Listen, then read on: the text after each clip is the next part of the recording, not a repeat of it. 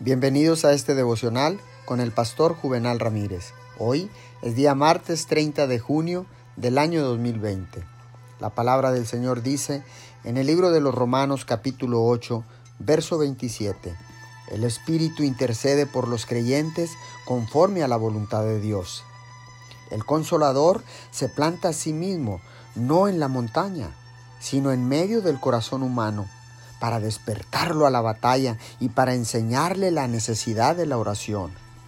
El Divino Consolador pone la carga de la necesidad de la tierra en corazones humanos y hace que los labios humanos den voz a su quejido indecible.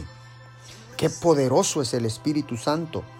Cómo apaga cada llama en el corazón, excepto la llama del deseo celestial cómo aquieta como un niño destetado la voluntad propia hasta que oremos solo como Él ora.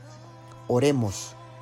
Bendito Padre Celestial, te doy gracias porque tu Santo Espíritu intercede por nosotros según tu voluntad. Servimos a un Dios todopoderoso, a un Dios omnipotente, a un Dios que nos escucha todo esto te, damos gracias en el nombre de Jesús. Amén y amén.